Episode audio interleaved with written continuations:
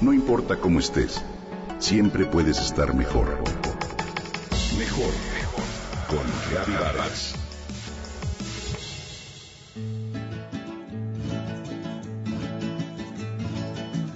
Si te digo el respeto al derecho ajeno es la paz, seguramente evocas la imagen de uno de los hombres que más ha trascendido en México. El presidente de México en los días asiagos de la Guerra de Tres Años y la intervención francesa, pero también el gran amor de Margarita Massa, su esposa, de quien hoy te hablaré.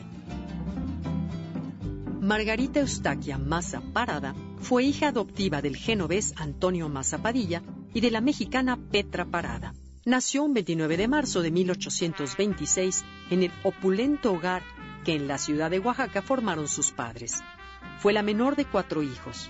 Recibió una formación moral cristiana, con principios y valores como el respeto al prójimo y la caridad por los necesitados, enfermos, huérfanos y desnutridos a quienes socorría.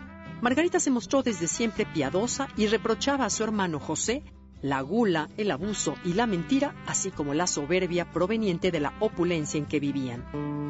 En la casa de la familia Massa, trabajó como empleada doméstica Josefa Juárez, hermana mayor de Benito, a la cual recurrió este cuando llegó de San Pablo de Guelatao a los 12 años.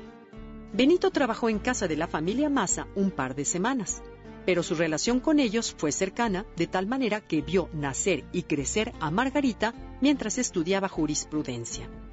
Con el permiso de la familia, Benito comenzó a cortejar a Margarita.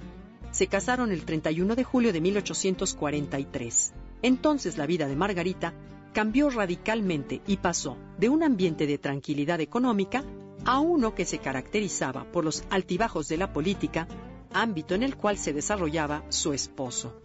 Tuvieron 12 hijos, nueve mujeres y tres hombres, pero sufrieron la pérdida temprana de cinco de ellos. Margarita se acostumbró a respetar y admirar la firmeza de los principios liberales de su esposo, a no interferir ni contrariar el derrotero de su vida pública y a cuidar la felicidad de su hogar. Se vio obligada a radicar temporalmente junto con sus hijos en Nueva York, donde Margarita pasó dificultades ante la enfermedad y muerte de sus hijos, así como la tristeza y desesperación que la lejanía le provocaba. Sufrió persecuciones, acoso de militares conservadores, pero sin duda fue una colaboradora leal al proyecto de su esposo. En 1867, la familia Juárez Maza se estableció en la Ciudad de México, en el ala norte del Palacio Nacional, un espacio acondicionado para que vivieran el presidente de la República y su familia. La amorosa esposa fue primera dama de México. Cumplió con sus funciones filantrópicas pese a las penurias de aquellos años.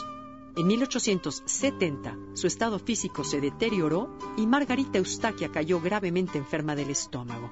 Se cree que fue cáncer y ya no hubo recuperación, por lo que falleció un 2 de enero como hoy, pero de 1871, a los 45 años de edad, en su casa de campo de San Cosme, en la capital del país.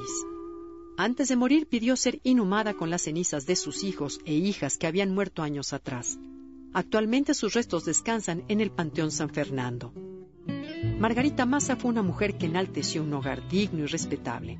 El hogar de Juárez que mostró fuerza ante la adversidad, entereza ante la dificultad y un gran amor por su esposo e hijos. Hoy, su nombre se encuentra inscrito en la Cámara de Diputados permanentemente desde el 27 de diciembre de 1966 por mandato del entonces presidente Gustavo Díaz Ordaz. Margarita Maza de Juárez, hoy la recordamos.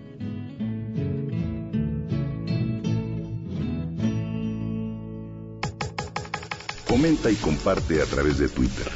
Gaby-Vargas. No importa cómo estés, siempre puedes estar mejor. Mejor, mejor. Con Gaby Vargas.